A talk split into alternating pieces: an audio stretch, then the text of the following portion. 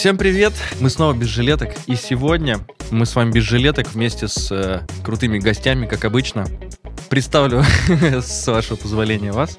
Сегодня человек слева от меня это просто большой человек во всех смыслах этого слова.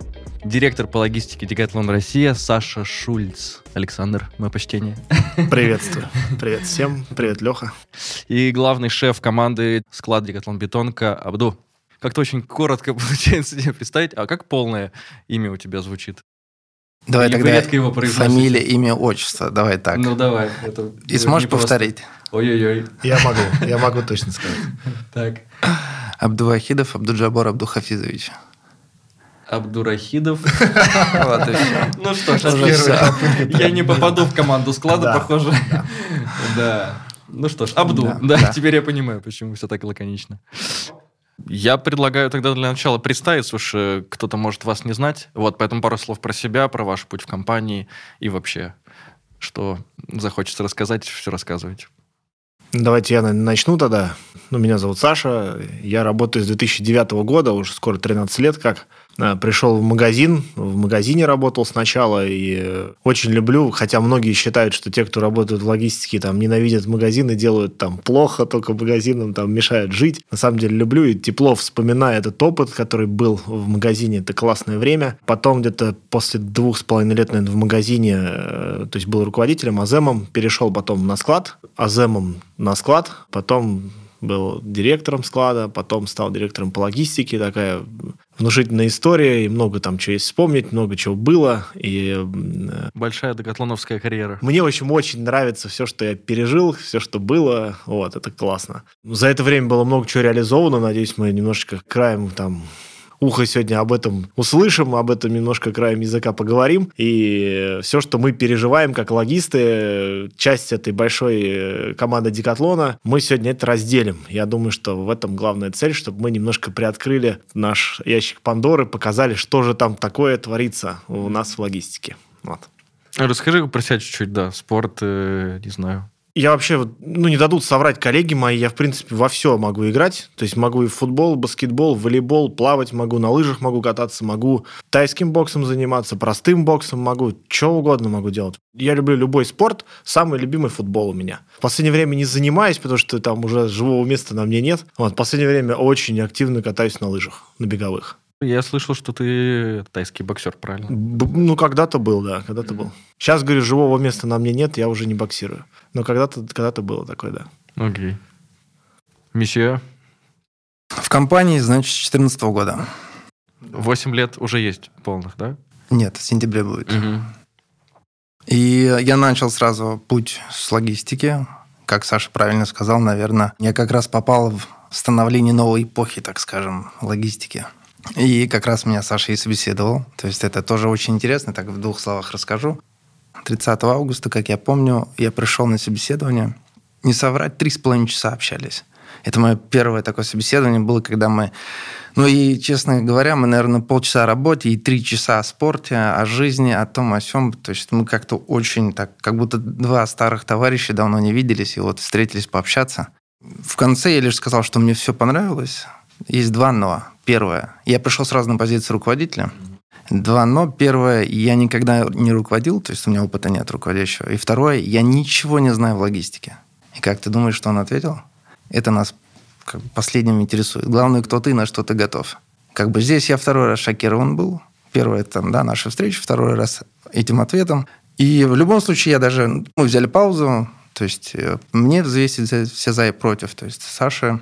Я в любом случае думал, что даже если так получится, что я не буду работать здесь, но в любом случае мне понравилась эта встреча, мы познакомились, приятно пообщались, я с этими позитивными мыслями уехал. На завтрашний день он мне позвонил, сказал, что я бы хотел быть, чтобы ты был в моей команде.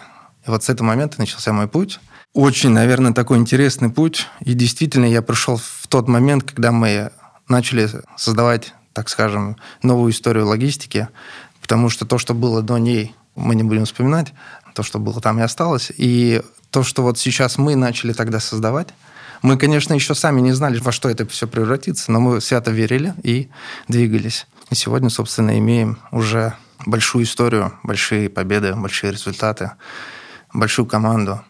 Поэтому это очень... Такой тоже почти 8 лет, но очень интересного пути есть. Я думаю, что чем тоже, да, действительно, рассказать, со всеми поделиться. А про спорт. Я тоже люблю все виды командных спортов. Тоже, да. То есть я бы не сказал, что я там профессионал, но волейбол, футбол, баскетбол, Наверное... Ты же, по-моему, КМС или мастер спорта в чем-то, если я правильно не, помню. Ну, я не мастер спорта, но я занимался бразильским джиу-джитсу.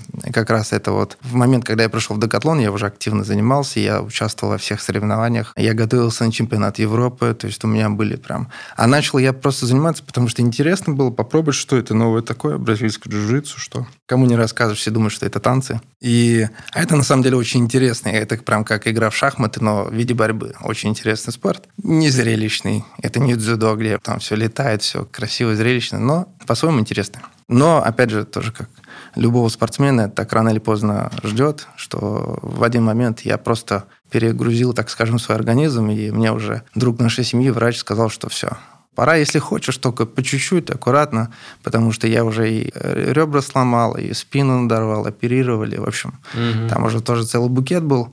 Но, тем не менее, я просто, у меня 6 э, дней в неделю тренировки были. Mm-hmm. Можете себе представить. То есть, Это я, параллельно с, э, с работой? да. То есть после работы я до 12 в зале, mm-hmm. после 12 домой спать, утром на работу, выходные целый день в зале. То есть просто меня начало это фанатеть. Но я, я не думал об организме. В тот момент кто думает? Ты молодой, горячий, все.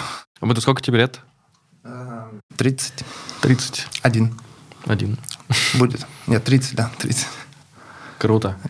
Видишь, как мы в логистике работаем, даже не помню, сколько нам лет. Я даже сейчас, мне 35. Счастливые, как говорится, замечают. Да, да, да. 91 я 31, да, все. Вах, вах.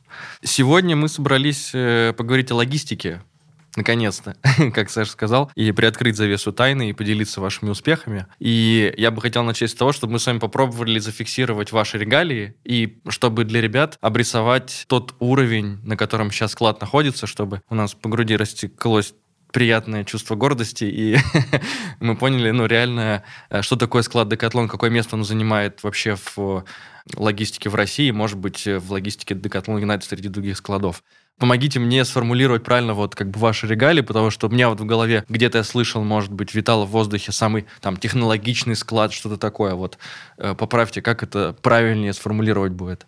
Ну, я, наверное, тут Абду слово передам, а я потом дополню, что, что он не доскажет. Угу. Опять же, технологически каждый склад может себя считать, что он по-своему технологически и максимально развит. Мы можем посмотреть по нескольким показателям, то есть, да, то есть на основе чего ты уже поймешь, насколько твой склад эффективен. До определенного момента ни одна а, из складов вот в Европе, я точно знаю, не измеряли такой показатель количество штук на один квадратный метр. Ну, то есть, насколько ты эффективно хранишь товар на складе у себя, что каждый квадратный метр, то есть ты его полезно используешь. Мы были начиная, наверное, с 16 года, мы были уже в топе, 17 точно мы, и мы уже дальше начали разрыв просто. Чтобы приблизительно понимать, может быть, для слушателей, возможно, для тебя тоже этого так ничто не скажет, но более 400 штук мы хранили на один квадратный метр. Угу. В тот момент после нас, если не ошибаюсь, шел Китай. Это среди складов Декатлона? Да, угу. среди складов Декатлона. На самом деле, я не думаю, что кто-то в России тоже это измеряет. А следующий был Китай, а потом Европа, там что-то около 100 даже, что-то в этом районе. Потому что если у тебя в Европе проблема с местом, ты открываешь новый склад. Если у нас проблема с местом, это наша проблема, мы, мы должны... То есть вот этот, возможно, подход нам действительно помогал придумать нестандартные действия, находить новые решения, как размещать. То есть это один из моментов, в котором мы можем точно сказать, что, возможно, даже с учетом уже роботов, которые мы имеем, да, теряя такое большое пространство, мы до сих пор угу. в топе, это точно. Безусловно, один из показателей – это продуктивность склада. Это то, что каждый директор должен по-любому отслеживать, это продуктивность склада. Продуктивность, что... Как она измеряется, да, напомню. Просто сколько часов суммарно ты затрачиваешь на все процессы абсолютно, начиная со входа, там, заканчивая выходом. Но также штуки и часы, да, соотношение? Все верно, да. Угу. И сколько ты отгрузил угу. штук за месяц. И все, соответственно, оттуда это все и берется. И здесь мы тоже в топе. То есть мы начинали, безусловно, с таких показателей. Это вот я, насколько я мне память не изменяет, что продуктивность склада была около 60 штук в час. Это вот 14 год, я говорю. А литайм был, ну там, ну там не литайм был немного другой, но там тоже было там 5-6 дней в Москве доставка, то есть очень космические цифры. И мы шаг за шагом сейчас, чтобы ты понимал, вот в среднем 150. Ну а как это вот в масштабе как это, рейтинга или таблицы в мире или в Европе, как вы сравниваете? Мы смотрим, да. Ну, то есть, опять же, есть разные склады разных форматов. Мы, опять же, э, первый, кто, наверное, изобрел этот формат, мы являемся как межконтинентальный, так и региональный. Просто в Европе один склад, допустим, да, как он называется, э, его функция принимать со всего мира товар и снабжать региональные склады. Так как у нас бетонка, он был уникальным, и он был единственным. Соответственно, мы все принимали, мы же и всех снабжали. То есть, э, поэтому, наверное, будет справедливо сравнивать именно склады формата ККАР. Но если брать формата ККАР, да, мы опять в топе. Топ это как? Топ-3, не знаю. Топ. Первые. Первые. Первые в да. мире. мире. Первые в мире по продуктивности. Да, да. среди Декатлон Юнайтед. Так, запомнили.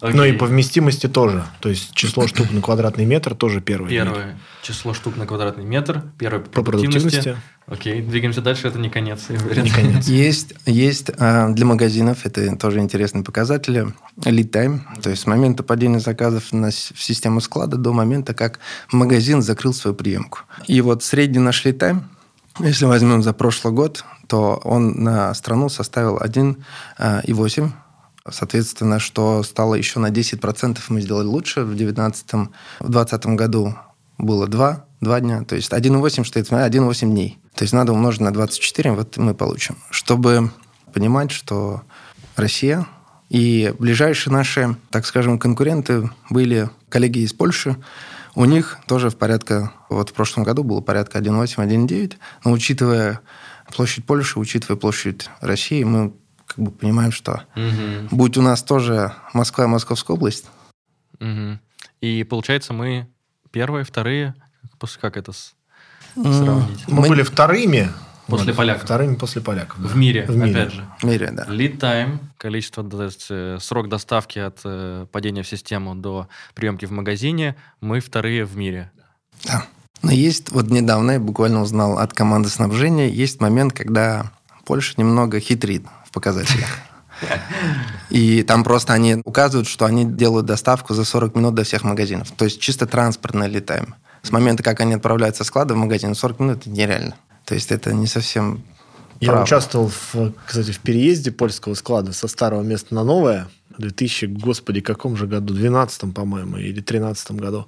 И я могу сказать, что за 40 минут они даже до того магазина, который находится вот в этом городе, они не возят за 40 минут. Это все равно дольше, потому что, ну, там я уже там не говорю про чуть-чуть рядом города, там Краков, Вроцлав, они там ну, находятся чуть подальше, поэтому это просто физически невозможно. Даже если они, допустим, лучше где-то нас, допустим, мы рады, мы обмениваемся опытом со всеми, Абду там с ними на связи с ребятами и стараемся вот как по опыт перенять. То есть мы не, не воспринимаем это как конкуренцию, но просто, раз ты сказал, надо уровень обозначить, вот мы да, его, собственно, да. обозначаем. То есть мы не обижаемся, ну, не комплексуем mm-hmm. по этому поводу, просто есть вот такие определенные успехи, которых удалось добиться.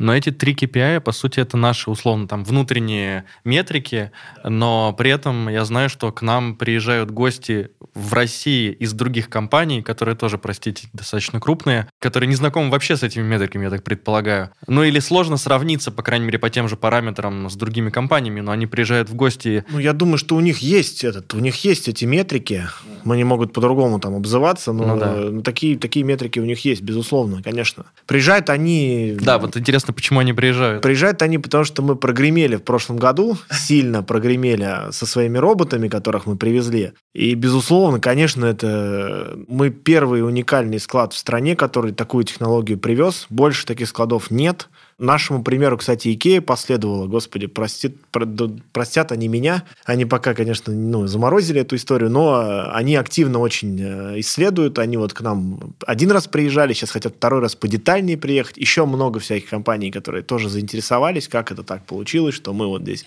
вроде столько времени работаем, а тут какой-то декатлон там пришел и тут эти революции логистические делает. Но, тем не менее, это так, и поэтому к нам все приезжают в гости, потому что увидеть такую технологию в России в другом месте невозможно. То есть мы единственные, мы первые ну, сейчас уже, наверное, не знаю. Мы по-прежнему единственные? Мы по-прежнему. Ну, есть единственные там производители индейки, Индилайт, которые э, тоже делают такое, да, но масштаб вообще несоизмеримый. То есть там, там очень... Ну, они тоже молодцы, тоже инноваторы, тоже классные ребята. Мы тоже знакомы, дружим. И, э, то есть, обмениваемся опытом периодически. Они немножко в другим путем пошли. То есть, мы с поставщиком проработали, а они взяли как бы в свои руки все это с самого начала. То есть, они, грубо говоря, купили роботов, создали у себя подразделение подразделение, которое полностью занимается их разработкой, настройкой, наладкой, и у них это все внутри, а мы через поставщика по нашему классическому пути, угу. по декатлоновскому, то есть мы используем партнера. Поэтому вот у них на пути есть там успехи, у нас есть успехи, у них трудности, у нас трудности, и мы вот обмениваемся, дружим. Больше пока нам дружить как бы не с кем, вот, потому что поэтому к нам все приходят. Очень много народу и разных компаний, и крупных гигантов, и, и там и Яндекс, и ВТБ, и Детский мир, и там Икея. Вот какая крупная компания вот на ум придет, она у нас угу. была. Это точно. Круто. У вас всегда так э, нетворкинг налажен среди логистических э, команд, э, боссов между друг другом, что вы так открыто можете приехать друг другу в склад, посмотреть, как он работает? Потому что я не припомню, чтобы... Ну или, может, на нашем уровне не было такого, чтобы мы как-то друг другу так в гости ездили, там, в ритейле или... У нас вообще мир специфический такой, логистический. Мы больше мы не, воспринимаем, мы не воспринимаем друг друга как конкурентов. Вот, У нас такого интересно. нет. У mm-hmm. нас, э, то есть мы приехали, например, условно в Wildberries в гости, да, там, мы увидели и смотрим, мы были там чем-то недовольны, чем-то возмущены да, там, э, приехали к Озону в гости, смотрим, блин, это Озон, он классный там, и да, и, и рады там, и чем вот, что вот можно у Wildberries утащить, что можно у Озона утащить, даже если там что-то не идеально, там что-то очень круто, я образно говорю сейчас, угу. чтобы никого не обидеть. И они также, когда к нам приезжают, естественно, они видят, что вот тут мы бы могли получше сделать, тут вот так хранится, а могло быть по-другому, но воспринимается это не как визит конкурента, а визит как больше товарищей по ремеслу, которые просто обмениваются опытом, не, не, не более того. И у нас мир, как бы он, э, в нем очень мало тайн, на самом деле. То, что есть куча всяких мероприятий, в том числе и международных, в которых мы активно участвуем всегда, берем слово, не стесняемся, как бы, и слушаем других, сами делимся. И поскольку мы участники вот этой вот э, такой тусовки логистической большой, нам, э, ну, у нас нет никаких проблем в том, чтобы, ну, в случае какой-то проблемы там или чего-то, какого-то вопроса, позвонить кому-то и найти нужный контакт. Вообще никаких проблем нет. Я стараюсь, чтобы у ребят тоже так же было, чтобы все со всеми, с кем можно, общались. Вот у Абду тоже есть товарищи, там, да, с которыми они смежно уже там, ну, между собой разговаривают. Да? У Пети есть, у Димы есть, у всех как бы по чуть-чуть есть друзей. То есть это, это очень важно, потому что существуют иногда проблемы, решение которых придумал кто-то другой. И это не значит, что он лучше или он умнее тебя. Просто вот это факт. И надо это, этим надо пользоваться. И, и глупо, если ты этим не пользуешься, а это есть. Mm-hmm. Вот позиция такая. А можете рассказать вот для чайника, и я думаю, что у многих ребят, чтобы у нас была эта связь э, вот этой инновации с той ценностью, которую она создает. То есть что дают эти роботы, и почему столько много шума, и какой эффект реально мы получим или получаем уже от э, вот этой инновации, этих инвестиций? Надо сказать немного предысторию. Наверное, первым мы, да, безусловно, с 2014 года начали все переворачивать, все начали менять, что-то начали новое. Среди нас никого нет логистов, которые вот закончили бы институт логистики, mm-hmm. знаешь, по профилю пошли. Нет, мы, можно сказать, многому учились, прям на поле, прям, да, вот как на фронте, как говорится. И это тоже неплохой путь, неплохая практика, да. Безусловно, лучше там смотреть на кого-то, учиться, но нам, к сожалению, не на кого было смотреть. И вот в 2018 году, когда мы уже так уверены, можно сказать, себя логистом посчитали, что все уже у нас отлично, мы уже в топе по многим показателям, нам есть чем гордиться, и мы просто открыли новую главу в логистике. В 2018 году мы написали новое видение что мы хотим сделать, куда мы хотим пойти. И вот с этого момента у нас первый раз в голову пришло идея автоматизации что надо идти в эту сторону. Мы не знали, что это будет из себя представлять, куда мы придем, что конкретно у нас будет, какие склады будут. Мы просто поняли, что надо идти, Мы в это верим, это придет, это коснется всех, и мы должны быть первыми. Вот когда нас это коснется, у нас уже должно быть готовое решение. Мы должны быть готовы. И с 2018 года мы каждый месяц ездили в какие-то склады, смотрели, и э, были в Германии у DHL инновационном центре, смотрели их там разные интересные штуки. У многих других компаний и с этого момента мы уже начали строить модель, новую модель логистики, новую модель склада, как это все себя будет представлять, что мы хотим получить из всего этого, да, то есть и э, у нас даже была встреча в Барселоне, нас пригласили, э, пригласили коллеги из Европы, то есть это была больше сходки европейских логистов в Декатлоне, а нас просто больше как неких э, слушателей и э, просто участников пригласили. И э, мы первый раз там им сказали о своей идее автоматизации, потому что никто об этом не говорил. На это, эта встреча больше была такое, как наши коллеги любят из Франции больше проговорить про какие-то видения, про вот мечты и там, да, то есть мы не конкретно не говорили о, о чем-то другом. И мы сказали, когда они спросили, что ожидать будущей логистики, да, как бы я помню, Саша выступил, сказал, что мы хотим идти в сторону автоматизации.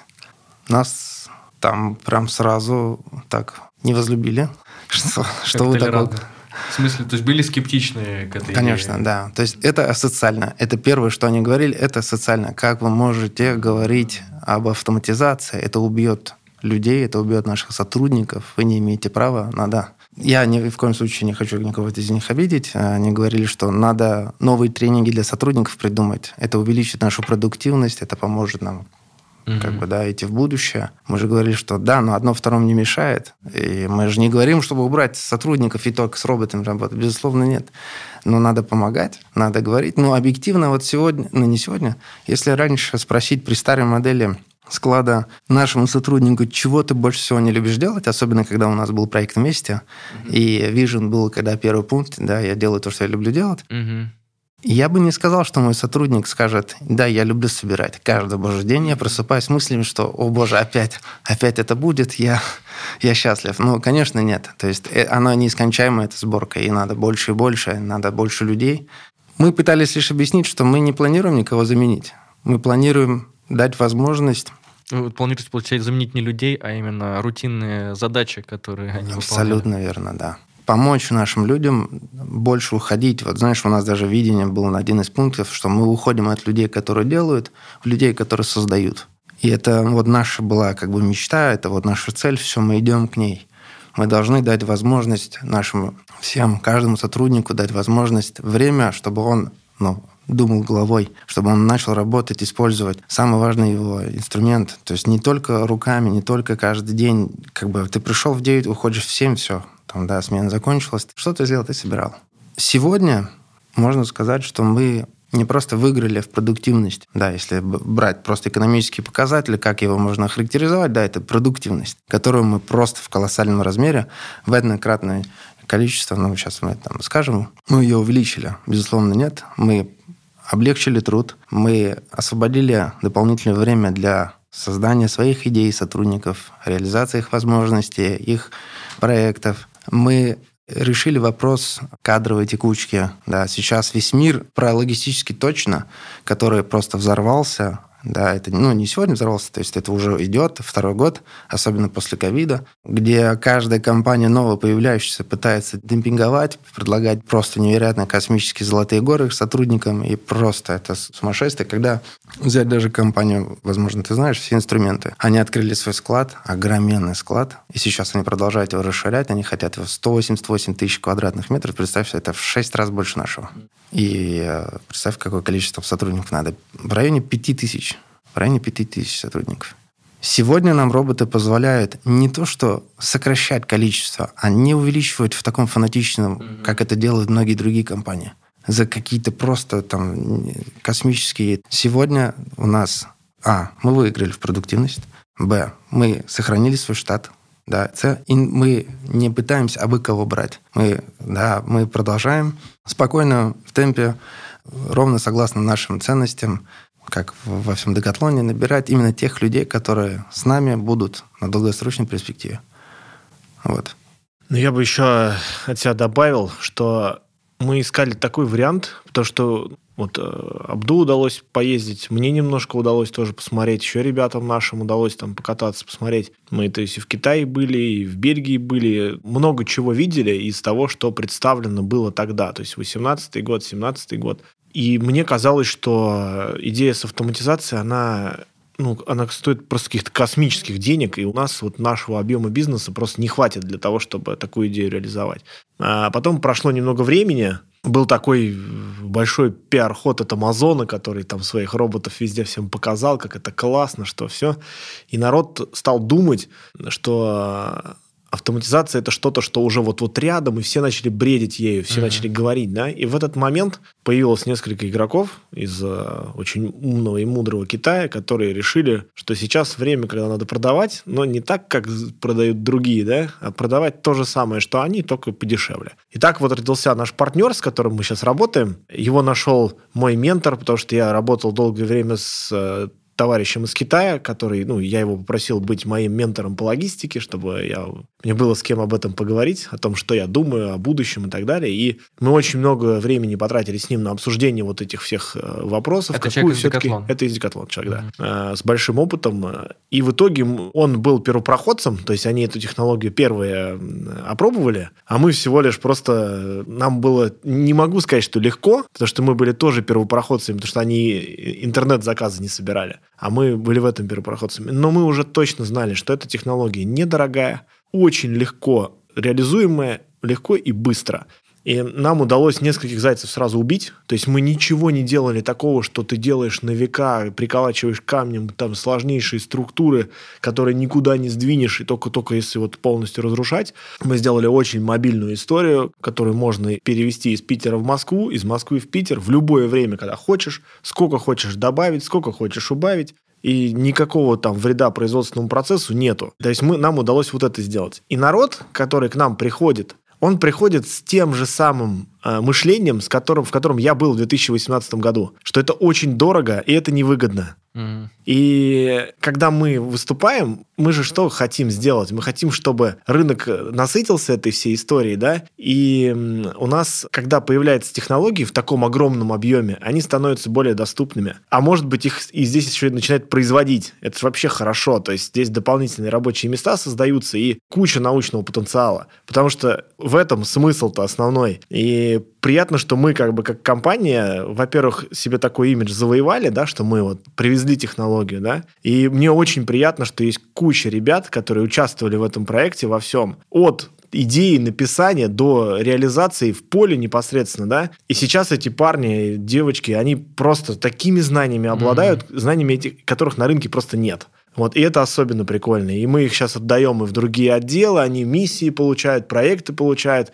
И очень приятно, что там два года назад это было просто невозможно. Ну, то есть они просто работали сотрудниками. Вот это прям классно. То есть мы, как Абдул правильно сказал, что мы нескольких зайцев убили. Во-первых, мы много не потратили. Во-вторых, ребят, никого мы не сократили. И позволили им заниматься тем, что реально им очень нравится. Я прихожу на склад, кайфую, когда вижу, что девчонки там говорят, я нашла там вот этот вот вариант, я, я теперь больше тебя собираю. И вот так. То есть, то есть это у людей как бы... Ты не просто робот, как бы, который носишься, там, собираешь, да, а у тебя включился мыслительный процесс, как обыграть систему, как ее обхитрить, чтобы там показать такое, чего никто в мире вообще не показывал. То есть вот это очень приятно, безумно. Поэтому вот э, люди к нам и приезжают. А можете рассказать, потому что я так представляю, все-таки вот 18 год, вас с этой идеей достаточно инновационной, новой, непонятной, это можно назвать стартапом, и наверняка вы на протяжении всего пути столкнулись там с большими трудностями, нужно было убеждать, нужно было доказывать.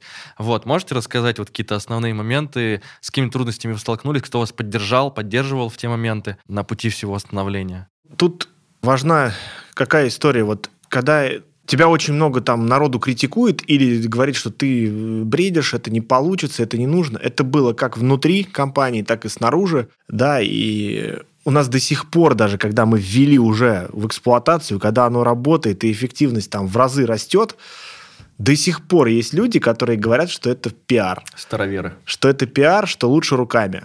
Хорошо. окей. Руками надежнее. То есть вот эти, вот эти Мой люди... дед собирал руками. Совершенно верно, собираю. совершенно верно. Вот эти вот люди, они были и будут всегда, которые говорят тебе, что ты там делаешь что-то не так. Это, ну, это нормальная история абсолютно. Но э, надо, чтобы идея, которая есть в голове, и вот то, то направление, которое как раз вот э, выбрано, чтобы оно было сильнее вот этих вот мыслей, которые есть, да. Внутри, конечно, тоже важно подобрать такой контингент себе близкий, чтобы он тебя понимал и твои мысли разделял. Не просто же так у меня ментор там из Китая появился, парень, с которым мы вот э, бок о бок дружили и говорили на одном языке. То есть мы когда друг с другом пообщаемся, и ему легче там доказывать, да, свою Мгм. позицию, ко- которая тоже скепсис вызывает, и мне здесь легче гораздо. Ну а так, конечно, нам очень повезло с генеральными нашими, и с предыдущим товарищем Фабрисом, да, и с нынешним Жереми, у меня никогда не было ни одной проблемы объяснить свою позицию, да, и выразить ее там и словами, и цифрами, и я никогда не слышал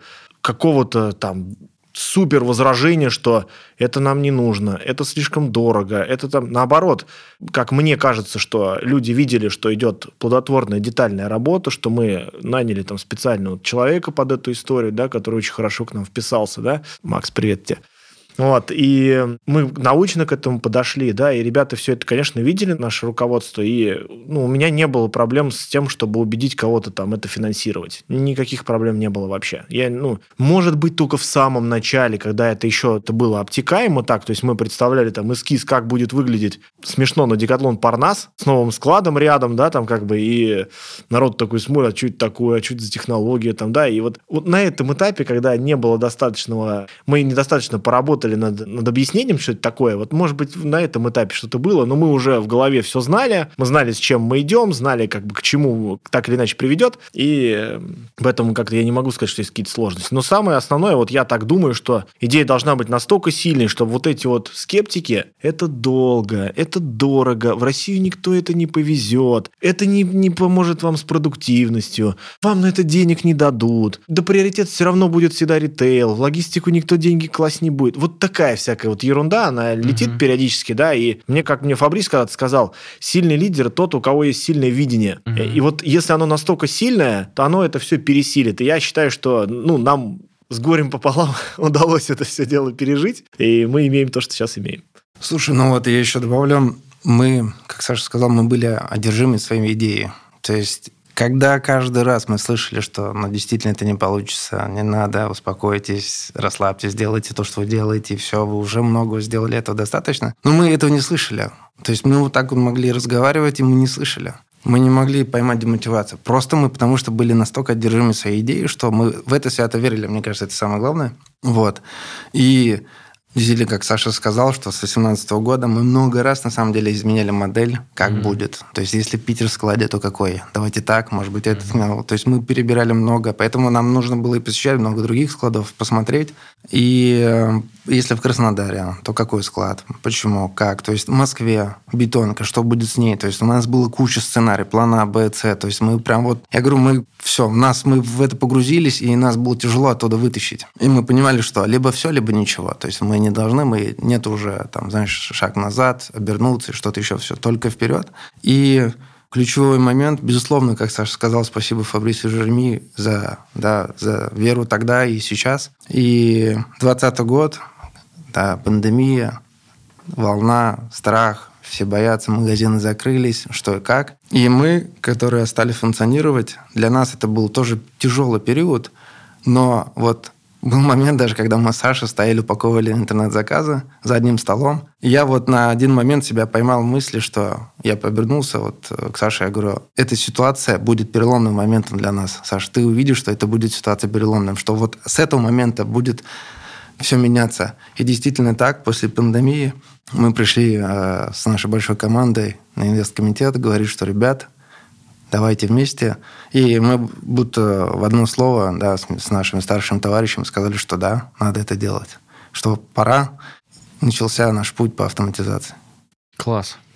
Знаешь, еще бы хотелось вот отдельно, потому что мы все про бетонку только говорим, да, а на самом деле э, в этот момент родился вообще инновационный продукт, с которого на рынке логистики, то есть если бетонка это как бы большой склад, который, ну, достаточно стандартно выглядит, да, и он, ну, стандартно расположен, он за городом, он большой, да, в нем внутри фарш как бы своеобразный, да, начинка у него уникальная, которой нет, да, то вот нам за это время еще удалось сделать такой концепт, которого вообще нигде нет. Это мы в мире, наверное, может быть, второй вот, э, ну, я знаю, второй по технологичности склад, который вот так расположен, вот так находится, да, и мы это еще сделали, когда никто даже не знал, что такое Dark Store, что к этому все идет, да, мы это то есть тоже в тот же самый момент, когда мы это все исследовали, да, э, я там очень активно изучал Штаты и все, что там происходит, потому что я так понимаю, ну, у них там более, они чуть-чуть Ну, впереди Amazon нас. на передовой, наверное. да. Они чуть-чуть более впереди нас, да, и основную задачу, которую они там решали, да, это была задача,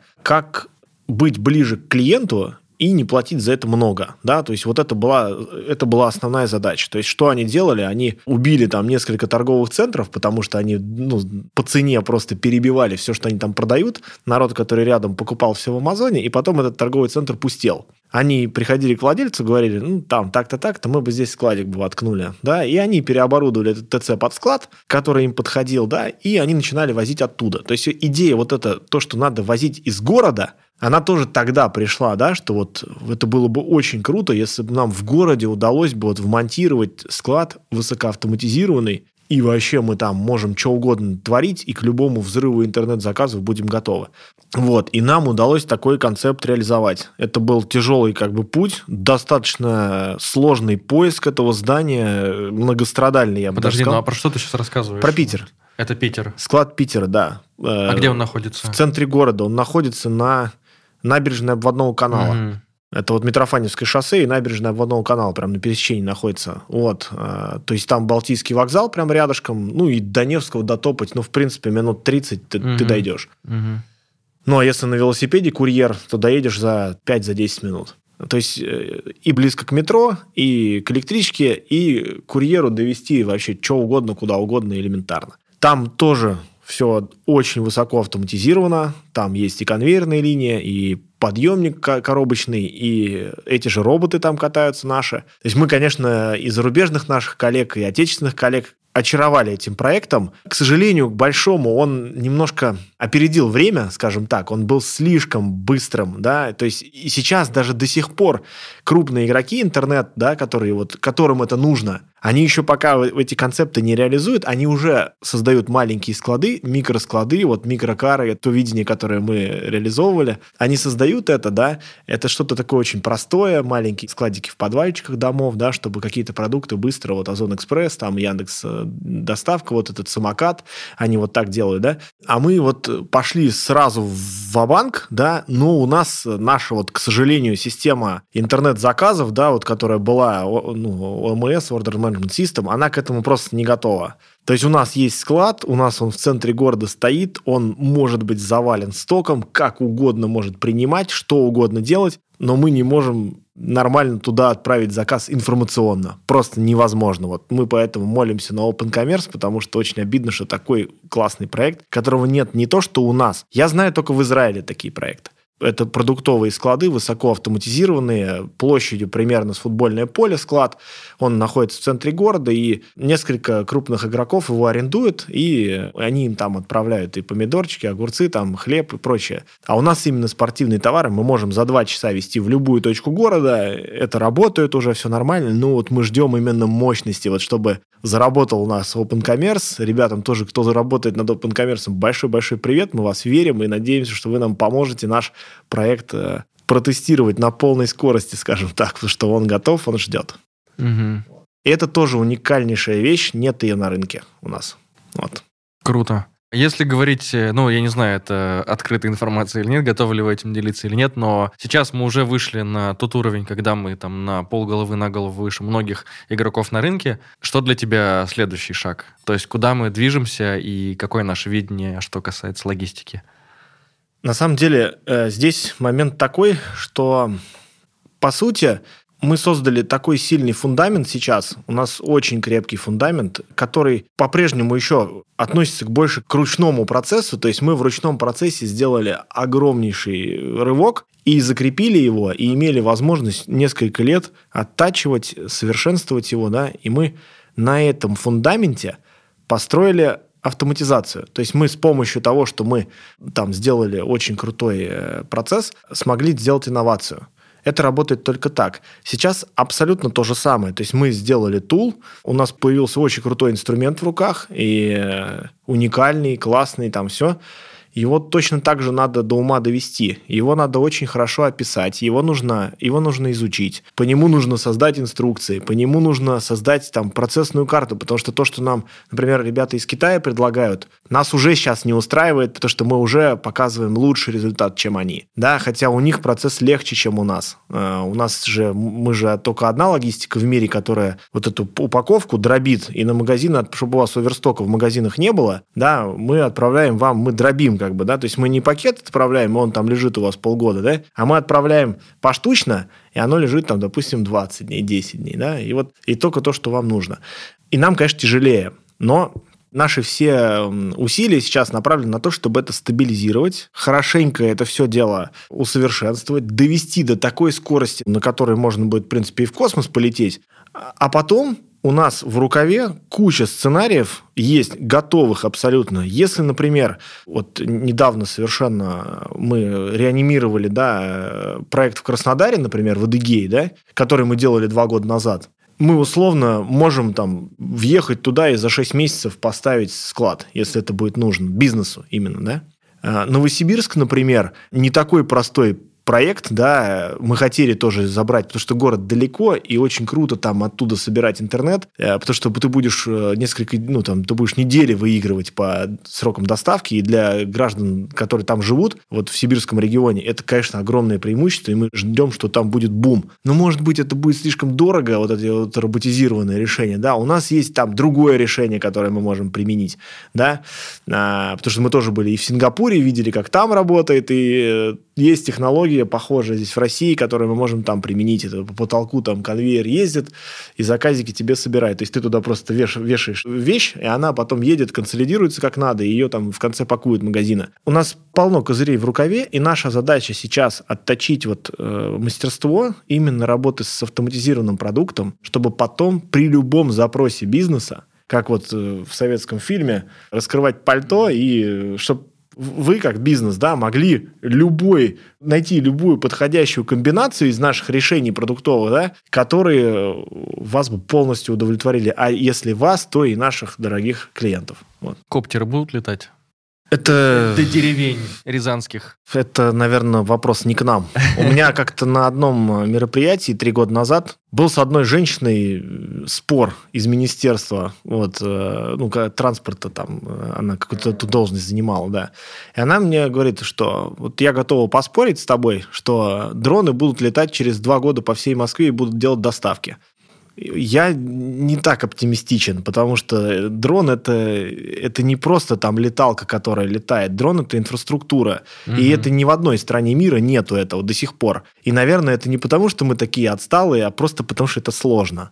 И, и вопросы безопасности здесь тоже никто не отменял, потому что на дроне можно что угодно э, привести куда угодно, и, и что-то взрывающееся, и что-то там веселящее, да, и с этим совсем нужна огромная инфраструктура, чтобы это работало. Я не знаю, будет это или нет, актуально это будет или нет, не знаю, не могу сказать. Мне бы очень хотелось, чтобы это было, но будет это или нет, не знаю, не могу сказать. Тут, знаешь, тут еще такой момент, такое выражение есть, да, то есть делать автоматизацию ради автоматизации. То есть здесь опять тоже важно понимать, насколько это необходимо. Вот в данный момент, сию секунду. То есть в один момент вот ну, нас приглашают периодически на форумы, всякие логистические форумы, и мы с ними участвуем. И там очень тоже, как Саша сказала, люди пока сейчас только мечтают, что вот, вот было бы круто, вот надо вот Amazon делает доставку за один час, все надо делать. Все одержимые этой идеей. Насколько это необходимо? Кто сегодня заказывает э, за один час и что он заказывает, надо понимать. То есть э, это спортивные товары, насколько это необходимо, насколько необходимо их прямо вот сию секунду, да. То есть, ну да, может быть, кто-то об этом мечтает, но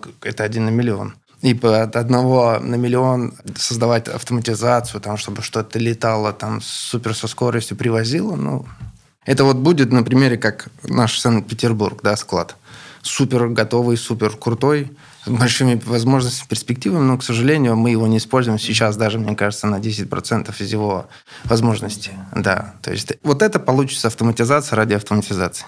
Просто потому что, ну, вот, опять все, все говорят об этом. Mm-hmm. Это вот вау, тренд такой вот.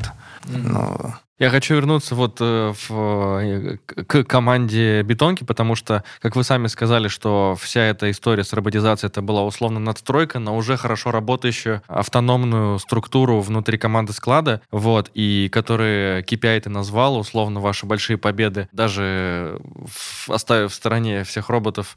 То есть вы реально добились больших побед э, с командой склада бетонки. И мой вопрос, благодаря чему? То есть что вы такого сделали, что помогло вам реально выйти на этот уровень? Это вот 14-18 год получается, да? Да, 14-18 год, наверное, это действительно фундаментальное время, когда мы строили фундамент, базу. Здесь много факторов повлияло.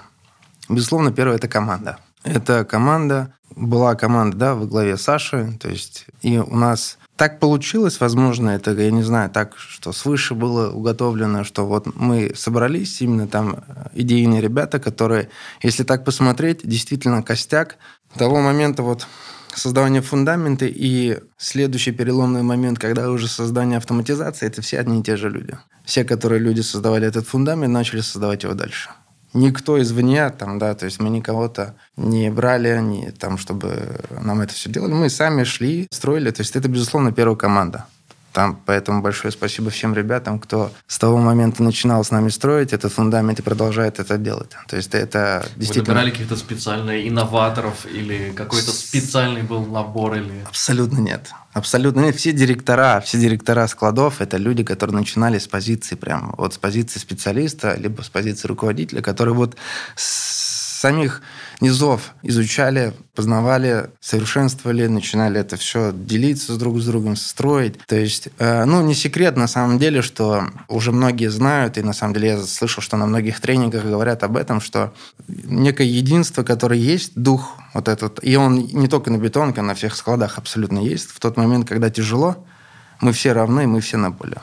Неважно, что ты делал до, какую там позицию, роль ты занимаешь, не важно, что ты делаешь, начиная там э, сотрудника, оканчивая там директором, мы все э, на поле, мы все бьемся, потому что это наш результат. Я на самом деле спойлер не могу, могу небольшой рассказать, что мы уже сколько, третий раз, по-моему, пытаемся собираться, вот собрались наконец успешно, потому что в предыдущие разы вот э, дата записи попала на вот этот пик э, имплантации новых роботов и вот каких-то временных сложностей. Я говорю, ребята, на чем мы записываем? Не, Алексей, слушай, мы тут с Сашей вместе в поле, там 8-9 вечера, мы там с ребятами, с этими роботами возимся вернемся, не можем уехать, так что да. Да, то есть, э, безусловно, вот это вот единство, идейность, там, да, бьемся до конца, до победного. Ну и в каждый период жизни логистики, склада, складов всех, это мы с этим сталкивались. Мы это проходили, и для нас это абсолютно естественно. Вот. Безусловно, когда у тебя такая команда, строить будущее – это проще, угу. легче. И кайф, наверное, тоже. Конечно. Угу. Каждая, знаешь, сложность, э, вот даже бывало момент, это 16 год, июль 16 года, июль-август. Так получилось, что магазины продавали просто сумасшедшим образом, а у нас людей нет, кто-то на больничном, кто-то еще. Рекрутмент был не такой сильный, то есть привлечь сразу. И мы, ну так получалось, что он приходил, и первый день сразу все, угу. на фронт, вперед, в атаку. То есть, и нас выходило 20 человек, когда нас должно быть 100 человек. Да, то есть, и магазины не могли помочь, потому что у них у самих просто космические продажи, и покупатель нуждается в них там. И когда мы там понимали, что вот сегодня мы должны это сделать объем, все, он будет переломным, мы приходили на завтрашний день, и два раза больше заказов упало окей, бьемся, давайте, значит, не сегодня переломный момент, идем дальше. И вот был момент, когда уже все, мы чувствовали, что вот-вот, сегодня будет такой вот именно тот момент самый. И Саша сказал, что если мы соберем 130 тысяч заказов на магазины, то есть это два раза больше, чем обычно сейчас падает, и в три раза больше, чем сегодня, допустим, падает, да, в текущей mm-hmm. ситуации. То есть это много, это много 130 тысяч, если мы соберем, то мы переломим этот момент, и завтра уже на убывание пойдет, и завтра все уже мы будем убивать весь этот хвост, будем убивать объем, и спокойно вернемся к прежней абсолютной жизни. И в тот момент мы остались все до победного, кто сколько мог. И в 12 часов мы обновили результаты, ну, то есть за сутки, сколько mm-hmm. мы собрали. Мы собрали более 150 тысяч. Обалдеть. И чтобы ты понимал, ребята, все, которые остались, все, которые смогли, ну, а там почти все, вот Саша слышал по телефону, они кричали, как будто Олимпиаду выиграли. Это было действительно эмоционально сильный момент – вот это, наверное, нас всегда мотивирует. Блин, почему только сейчас это... узнаем все эти вещи? Это же 16-й год, сколько это ну, интересно. Что ж ты тогда не Круто. открыл? Вот. Да, подкаст опоздали чуть-чуть. То есть для нас это была действительно ну, победа. Это была победа, где все прыгали, обнимались. Я без привлечения говорю, что там все прям вот были счастливы, что мы сделали, и мы знали, что завтра все – пойдет уже все, как будто, знаешь, все это время мы отступали, мы проигрывали, и тут мы, хоп, встали и отбили, и пошли вперед. То есть, и таких э, в каждый год, в какой-то период такие истории были, что и в период ковида, что и до, и так далее. Безусловно, поэтому с такой командой действительно ты всегда воодушевлен. Ты всегда хочешь быть с ними, рядом с ними. Всегда ты видишь э, этих людей. Это мотивирует тебя. Это просто колоссальная энергия и э, круто. Поэтому э, всех, у кого такие команды, безусловно, это большая победа. Соответственно, дальше всегда у нас, знаешь, был такой момент, так скажем, конкурировать. Ну, может быть, это заложено в наших генах. То есть, Спортивный мы, интерес? Да, среди других складов. Мы mm-hmm. создавали некий, так скажем, свой, выделяли супер склады Decathlon United по разным показателям и как бы смотрели, окей, насколько мы от них отстаем. И мы должны были, то есть мы всегда говорили, что мы должны, если мы хотим себя называть лучшим складом, мы должны соответствовать. Это не просто слова, это доказанное и это стабильно. То есть это, знаешь, как когда Шумахер становился чемпионом, его всегда спрашивали, а что дальше? Он говорил, это уже в прошлом. В следующем году я снова должен стать чемпионом. То есть и у нас абсолютно так же. Мы достигли победу, это в прошлом. Мы снова должны доказывать, мы снова должны становиться лучшим. И, безусловно, у нас так скажем, э, в лице там, да, Ришара, в лице Саши, ребята, которые вдохновляли нас, которые именно вот задавали, наверное, первые шаги, первый темп. Это все суммарно нам помогало достигать такие результаты, такой успех. И э, где-то уже становиться лучшими, где-то быть в топе со всеми. Вот. И где-то мы понимали, что окей, мы не дотягиваем, но как бы в следующем году мы увидим. То есть мы должны. И это скажет любой сотрудник склада. Если ты приедешь, скажешь, что вот как, он обязательно скажет, что вот здесь мы лучшие среди этих, потому что у нас всегда вот это есть, что мы должны быть лучшими. И даже сейчас мы сервис, безусловно, сервис для бизнеса, для многих других департаментов. И мы даже в этом соревнуемся, что взять даже банальный момент, рабочее количество ключей сборки для магазинов, да, ну, то есть, кто ребята с магазинов, они знают, что это такое, для остальных, к сожалению, долго объяснять. И мы единственный склад, который делает такое большое количество ключей, 32 ключа для всех магазинов. Чтобы ты понимал, в Европе и вообще изначально идея зарождения этих ключей была так, что согласно твоего ТО, если ты маленький магазин, дружище, тебе 5 ключей, то есть вся поставка будет на 5 частей поделена.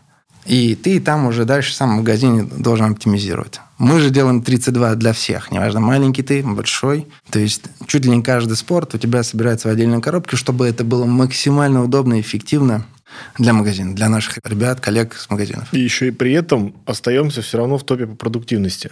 Для меня вот это, я все время тоже, тут дополню мысль Абду, э, я всегда воюю со скептиками. Вот меня иногда называют, я иногда на этом и сам обжигаюсь, на том, что я чересчур оптимистичный там, да, но мне очень нравится с скептиками воевать. Я с первых дней, когда работаю в логистике, я слышу, что невозможно сделать быстро – дешево и качественно. Невозможно. Можно сделать только две вещи. И Зв- это все, звучит как вызов. И это все всем всегда говорят. На всяких тренингах там рисуют эти треугольнички и говорят, невозможно сделать. Вот наша задача доказать, что это возможно.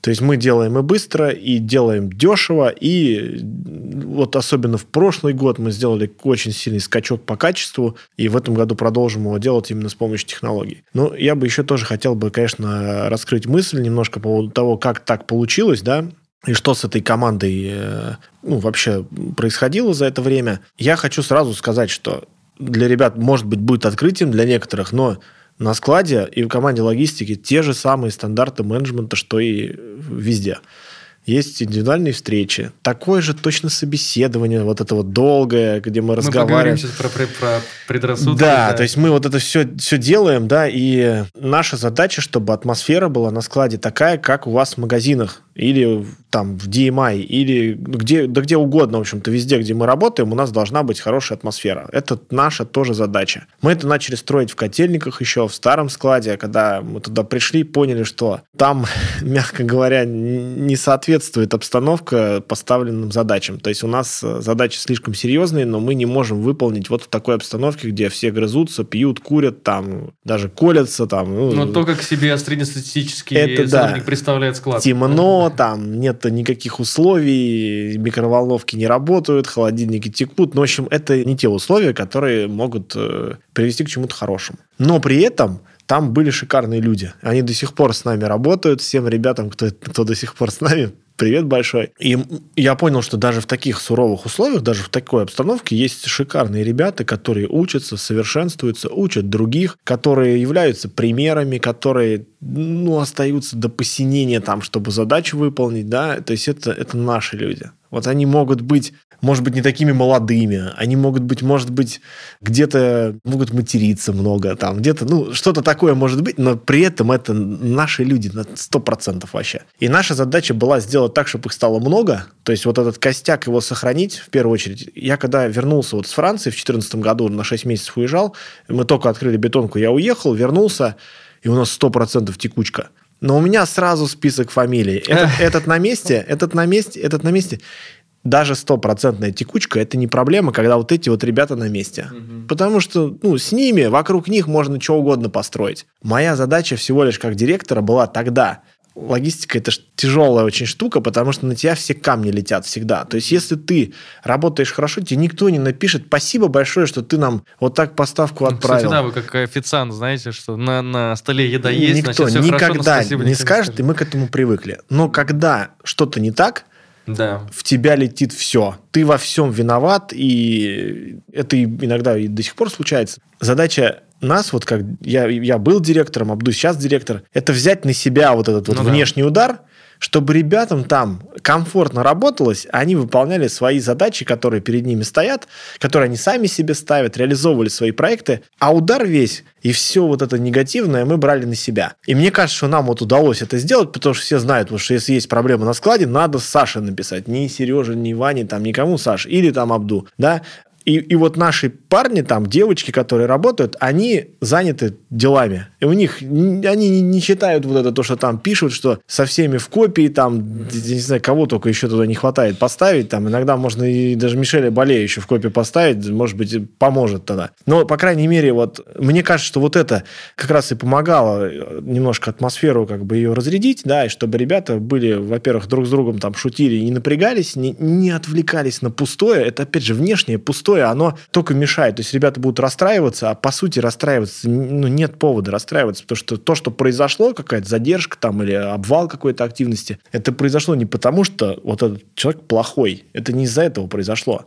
Куча факторов, они разные всегда. Но он в этом не виноват так же точно, как не виноват тот, кто пишет. Потому что у него, мы тоже понимаем, что у него реакция естественная, и мы не обижаемся ни капли. Просто задача сделать так, чтобы и того успокоить, и того не напрячь. Вот это наша задача, которая вот мы должны быть э, очень аккуратны в этом плане, мы такими должны быть хорошими дипломатами. И мне кажется, что вот, хотя нас по-прежнему ругают, конечно, мы еще пока плохие там и так далее, ну, какой-то части мы привыкли, но в целом, мне кажется, глобально удалось этот фон все-таки поменять, потому что то, что раньше было, в 2013 году, я помню, вот этот поток, я был же Азелом на складе, мне все это прилетало, это там в день по 100, по, по 120 писем, а магазинов там в два раза меньше, и, конечно, это, это несравнимо с тем, что есть сегодня. Сегодня там, если одно письмо, это что-то, это какой-то кошмар, то есть это такое что-то произошло.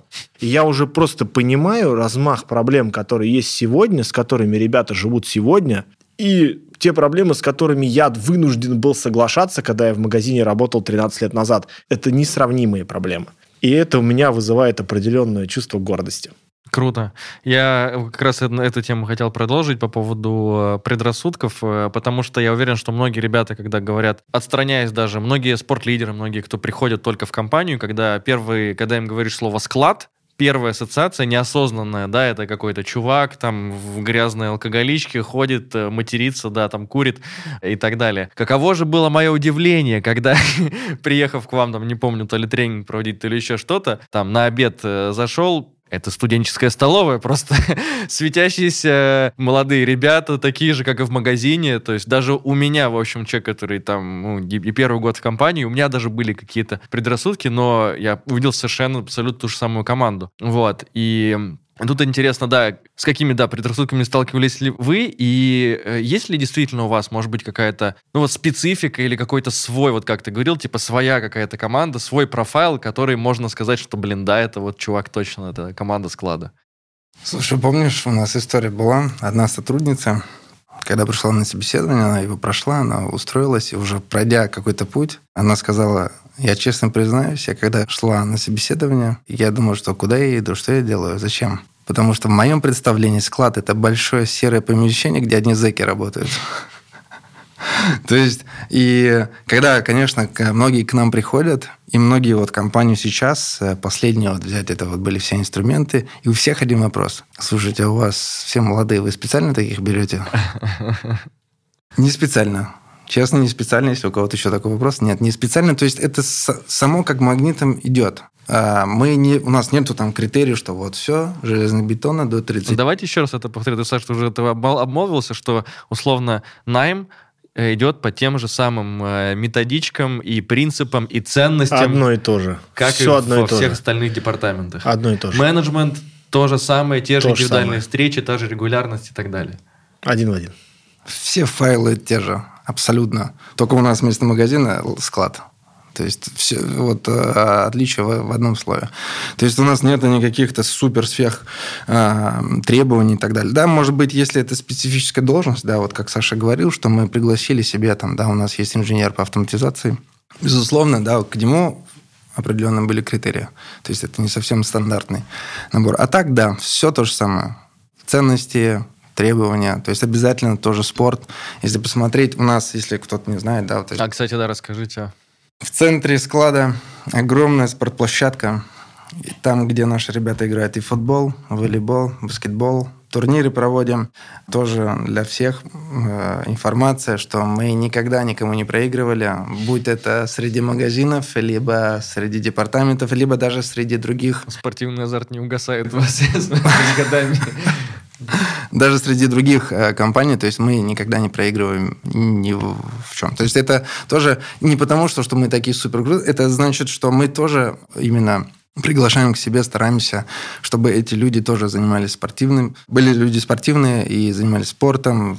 Там, да, разно. У нас даже проводятся э, различные э, тренировки по бадминтону. Есть йога, есть гимнастика, есть растяжка, есть волейбол, женский, мужской. Я даже слышал, что, вот поправьте, не знаю, так ли это или нет, что условно для тех ребят, кто занимается спортом, там вот типа перерыв условно на 15 минут больше. Больше, больше такое. все верно, да. То есть те, Круто. которые занимаются, абсолютно с тобой согласен. И знаешь, более того, когда люди которые там, да, не профессионал, допустим, никогда человек ну, вот, э, не занимался волейболом, когда там, да, ты понимаешь, что вот все там Рубилово идет, и все бегут туда, там, уже много команд, уже ты в какую-то в команду входишь, стоишь там в очереди, да, там, то есть проигравшие выходят, mm-hmm. да, поэтому нельзя проигрывать, надо играть дольше, чтобы... И э, когда многие ребята бросают курить, да, то есть это тоже... Э, он говорит, что ну, я лучше полчаса поиграть, чем я пойду покурю. Это круто. Это, безусловно, конечно, это пока не наша цель, да, но когда люди тоже идут э, в сторону спорта больше и больше, это здорово, это безусловно. Это энергия, это соревнования. Тоже с каждый перерыв ты смотришь крики, там эмоции, как будто там, знаешь, какой-то турнир участвует. Это, конечно, интересно. То есть э, смотреть, видеть, как ребята, это что-то... Ну... Даже по ночам, по-моему, вот э, как бы вы единственный, по-моему, департамент, у кого есть ночные смены в Декатлоне на постоянной основе. То есть даже по ночам, по-моему, ребята говорили, что они там э, спортом идут заниматься там, в 2 часа, в 3 часа ночи. Более того, есть есть ночная команда по волейболу, есть а. дневная, и там бывает утренняя сходка, там, да, выяснение отношений, кто сильнее, то есть э, руководителям бросают вызов сотрудники, говорят, что давайте так и так, то есть и это круто. Это наша визитная карта, это святая святых, несмотря на все. Представь себе, то есть мы в топе по эффективности размещения товара на складе, и при этом мы имеем большую спортплощадку угу. в центре склада. И на 15 минут больше спортом занимаемся. И на 15 минут спортом. То есть, а, тут буквально недавно мне спорткомитет нашего города, где мы находимся, пишет, что мы слышали, у вас есть спортивные площадки. Я думаю, что, ну, наверное, хотят прийти поиграть. То есть цель была не такая. Они спрашивают, что круто, здорово, а как? Вы можете фотографии отправить? Я отправил. Сколько людей там занимается? Я говорю, ну вот сколько нас есть, все занимаются там. Кто-то в какой-то промежуток, кто-то на бадминтоне, кто-то на йоге, кто-то на растяжке. Когда я начал перечислять, они вообще были. То есть это серьезно. Это... Я говорю, приезжайте, смотрите, пожалуйста, вот наш. Там можете, хотите, запишитесь на тренировку, приходите. И для них это было что-то вау, что как так, что вот у вас есть это. Да, это есть, это круто.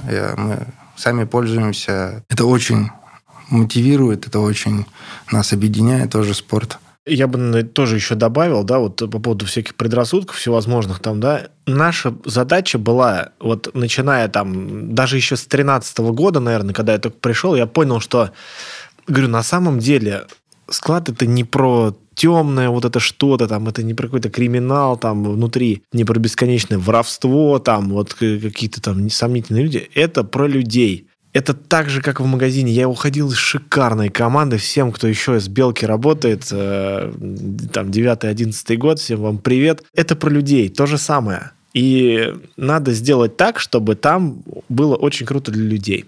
Если есть запрос от ребят, нам нужна площадка, если существует возможность ее делать интегрированной в склад, надо делать.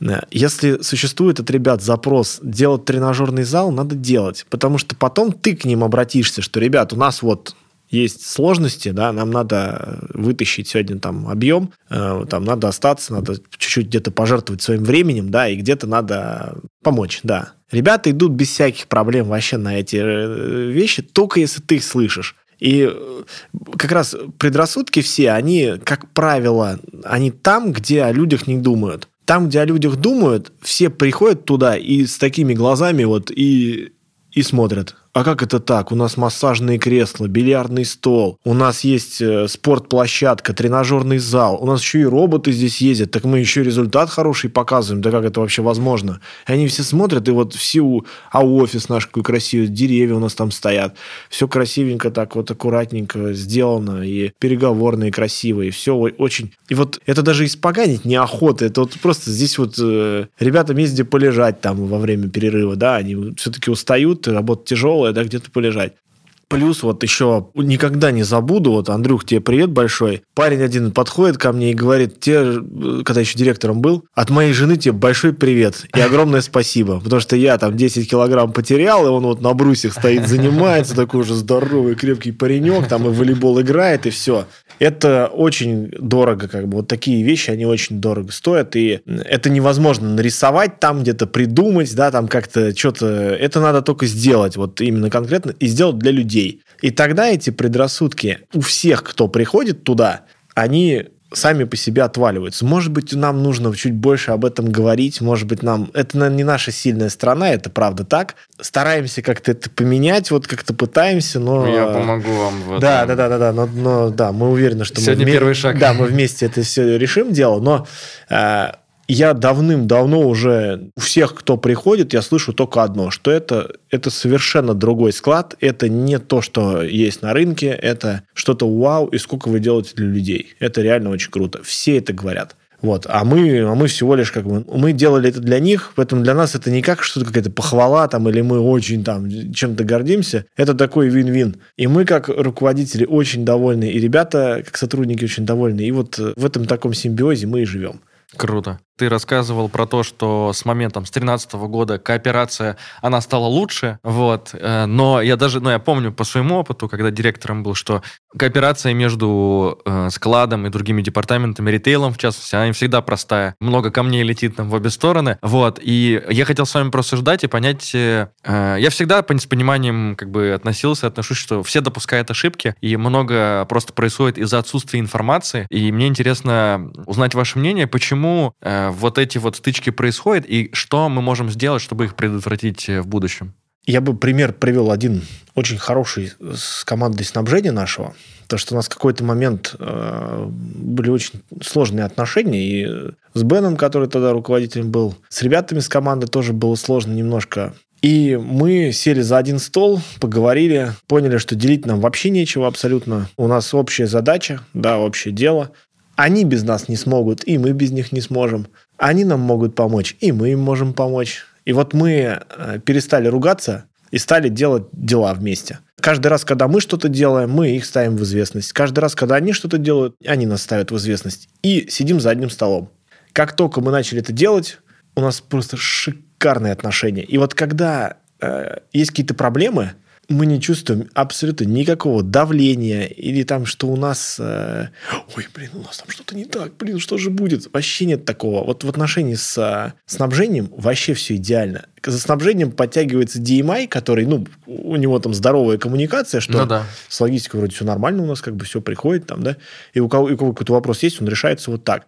С ребятами с ритейла я бы всем в пример привел Вегас, когда мы работали с Вегасом, с товарищем Рустамом Дюкиным. Привет, Рустам, тебе большой. И всей команде, которая тогда работала. У ребят, когда возникали проблемы, они звонили, говорили, парни, надо помочь, вот у нас там срочно проблема, и у нас завал. Я говорю, блин, Рус, я вот с удовольствием помогу, но вообще невозможно. Приезжает ночью тусовка на склад и собирает. Сама Вегаса тусовка, приезжают три парня, собирают. Сотрудники Сотрудники магазина. Вегаса собирают. Ого. Да. У нас там что-то повисло в системе, они говорят, звонят там, типа, парни, что-то надо там решить, что-то сделать. Можете без системы отправить? Я вот тогда сделал это. Я понимаю, что у них бизнес, у них пустые полки, как бы у нас есть товар, а они, ну, они хотят что-то продать, а у них нечего, и им не придет, я понимаю это. Мне очень больно там попало как бы по голове э, от Ришара там, да, потому что я не имел права это делать с точки зрения вот своей рабочей должностной инструкции, как бы, и он вообще уволить меня мог за это спокойно. Но я это сделал, потому что я понимаю, что, ну, вот парни в таком положении, и мы, у нас такие отношения шикарные, что я не могу их подвести, это невозможно. Ну, они должны продать, должны побить свои рекорды, это должно быть так. И вот я призываю как бы все магазины с нами дружить, потому что от дружбы с нами очень много будет хорошего всем, а от войны с нами не будет хорошего никому. Ни нам, ни, ни ритейлу. И мы со своей стороны, мы столько всего делаем, вот мы столько всего перечислили сегодня. Это вообще там ну, ма- маленькая часть да, того, что мы делаем каждый день. У нас нет задачи сделать хуже ритейлу. Никакой вообще задачи такой не стоит. Мы только лучше хотим сделать, да? И призываем всех с нами дружить, по примеру Вегаса. Это не значит, что вы все должны там приезжать и это а кооперироваться с нами, да, и говорить, блин, парни, у меня вот тут вообще жара, там, или я там ну, готов что-то сделать, там что-то собрать, велики, он у нас тоже парень с Вегаса, велики сам собирал, приезжал, вот, и вот какой-то такой кооперации живой, вот ее, ее и нам тоже не хватает, да, то есть мы только получаем, когда все плохо. Вот мы, мы получили, все плохо, да. Тоже я не, не виню ребят, потому что я понимаю, что им надо там столько, чтобы продавать. Понимаю, Ритейл что... это тоже спорт, где тоже Конечно, эмоции. Конечно, э, конечно, бизнес конечно. Я и ни на кого не обижаюсь ни в коем случае. Но вот если даже есть проблема, вот как был вот этот пример с лыжами для Вегаса, да, и когда парни приехали собирать, это говорит вообще о другом уровне отношений. То есть, да, Мгм. у нас нету, что вы виноваты, вы... Ну, и когда ко мне- одной командой. когда придет ко мне, да, парни понимают, что они спортсмены, они понимают, что проблемы есть, они приезжают и собирают. Вот если в случае проблем так примерно реагируют, ну, я не говорю, что все должны приехать, это Ну просто да, не пример. в этом посыл, да. Да, но если реагируют люди вот так, всем будет легче, и это все кончится. А если при первом же шухере, там, маленьком, вот такое письмо, вот такой там звонок телефонный, что ой, как все плохо, ой, как все безнадежно, ой, какой кошмар. И когда это все кончится? Ну, мы, конечно, поможем, но лучше, чтобы этого не было. Лучше, чтобы вы приехали или там поддержали. И тогда мы сделаем вот с утроенной энергией, все решим. Но мы не ругались, чтобы. Потому что ругаться не надо. Это, в этом не, это пустое все. Оно ничего не создает ругань. Создает взаимодействие. Вот когда мы взаимодействуем, там вот с Supply, с DMI, с- кстати, с цифровой сейчас гораздо все проще стало, э, с цифровым отделом, чего не было раньше, да. Вот если э, ну, я не могу сказать, что у нас все плохо с ритейлом, но если нам как бы как можно больше Ну, Коммуникация может быть лучше. дружить, Ага. как у Ди- Димы в Питере, как Петя в Казани, как сейчас Абду с Рустамом в Москве, да, вот, вот, вот такой дружбы, взаимодействия, если будет больше, Мгм. Все выиграют. от этого все выиграют, да. И вот это, наверное, то, как это можно поменять. Это же достаточно популярное явление, когда там во времена ковида или просто когда ребята приезжают э, из ритейла помогать на складе, проживать там какую-то смену, вот, они видят все эти процессы изнутри, и они уже сами, по-моему, говорят, что, блин, ребята, я просто не знал, что у вас все вот так, я там беру свои слова обратно, извините, что я эти вообще письма гневные вам писал, теперь я понимаю, вот, как там может допуститься та или иная ошибка и так далее. Да, да, да, да, это абсолютно. И все, что вот Саша сказал, взять вот опять пример э, команды снабжения. То есть, вот знаешь, когда объем упал большой, то есть он же бывает, это же тяжело на самом деле спрогнозировать, потому что никто не знает, вот завтра приедут и ну, огромное количество купят. Это значит, что нам к концу дня пойдет огромное количество заказов. Кто мог этого ожидать? Кто мог нам это пророчить? Нет. Да, безусловно, система снабжения она работает, она старается, они постоянно оптимизируют команды. И первым делом команда снабжения звонит нам, ребят, вы как? То есть это звонок, типа, что мы видим, что у вас объем, вы как, какой у вас план, чем мы можем помочь, давайте. То есть это больше позыв такой, что... Потому что они тоже уже много раз были у нас на складе, они, они видели, что есть такое огромное количество заказов. И главное, вот тоже, да, команда там бетонки, я уверен, все команды складов, мы относимся, это не 100 тысяч заказов, это 100 тысяч потенциальных покупок, потенциальных клиентов. И мы бьемся вот Саша уже говорил об этом до победного, что вот мы не работаем 10 часов в смену, мы работаем иногда 14, иногда там ребята героические больше остаются. Мы бьемся, мы понимаем, что сегодня не отправим, завтра, может быть, уже товар не нужен, завтра, может быть, его mm-hmm. не купят. Может быть, у нас не всегда получается вот день в день убить огромные объемы, да, может быть, действительно. Но мы это делаем максимально, максимально отдачей, с максимальной просто рвением, желанием это преодолеть и отгрузить настолько, насколько это можно быстрее. То есть там у ребят ну, марафоны такие бывают, которые... Я их просто на склад даже не впускаю в иной раз, потому что я вижу, что ты, ты уже 10 дней без выходных, ты с ума сошел. Нет, давай домой, отдыхай, выспись, завтра мы тебя ждем, потому что наш путь, он еще не, не завтра закончится, да, то есть а силы надо беречь, потому что иногда ребята там фанатеют, то есть идут. И, безусловно, как Саша вот примел, пример, хороший пример, и сейчас очень тоже радует, что такие примеры увеличиваются. Взять пример э, ситуации с ковидом, когда мы столкнулись, так скажем, с таким э, тяжело преодолимым врагом, э, да, то есть и мы просто нуждались в человеческой помощи, физической помощи, когда много магазинов отозвались, пришли к нам на помощь, и я вот все ребята, во-первых, большое вам спасибо, во-вторых, каждый, наверное, не соврать, сказал, что я теперь понял, что есть работать на складе. Когда я сам собрал этот заказ, и я сам должен был упаковать, и я нашел ошибку, он говорит, меня было честно стыдно, потому что, да, там месяц назад я написал письмо, что как вообще можно ошибиться, элементарно. Ты собрал, ты пришел уже упаковал, и он говорит, я прям понял, что это я собирал, я видел наклейку, что там моя фамилия. И он говорит, что я понял, что а, вот сейчас, по идее, я должен сам себя отругать, что как ж так ты посмел. Вот. Ну, то есть, и ребята говорили, чтобы клянусь, чтобы я еще раз вам написал, там, что вы, как вы так посмели не отправить.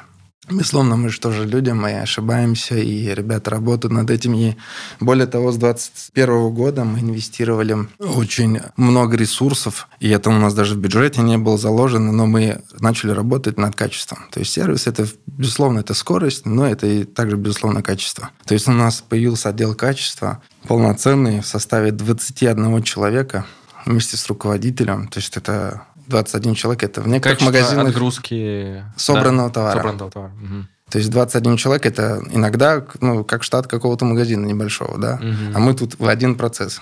И, безусловно, он не автоматизирован. Мы создали свои RFID-туннели. То есть это все как бы как по нашей старой схеме мы сами все Потому что, на самом деле, в Европе, ну, вообще нигде в Декатлоне нету такого, что проверка качества. То есть, чтобы был отдел качества, какие-то инструменты для качества, нету его. То есть нам рассчитывать на чью-то помощь извне не было абсолютно. Мы сами создали некий RFID-туннель, построили процесс, начали использовать систему, которая не является для проверки, но мы его адаптировали под проверку. И, и каждую коробку, которая выходит, а в среднем из склада выходит, если брать один сектор, то это около 3-4 тысяч коробов, и нужно каждый проверить, отсканировать. Если там проблемы, что-то не считало, что-то не так, открывать, вручную проверять. То есть это огромный на самом деле труд. Вот, и мы понимаем, что мы должны это делать. Это качество, которое мы э, обязаны предоставлять как для онлайн э, наших покупателей, также и для наших э, ребят в магазинах. И несмотря на все труды, которые мы с чем мы столкнулись, мы должны были это сделать. И это в первую очередь, помимо того, что сервис, качество для ребят, мы хотели, ну, чтобы ребята перестали нас сильно ругать так, что... И мы делились статистикой, она доступна, она открыта для всех, где они могут посмотреть, что каждая коробка, она прошла через э, проверку качества, они могут это увидеть.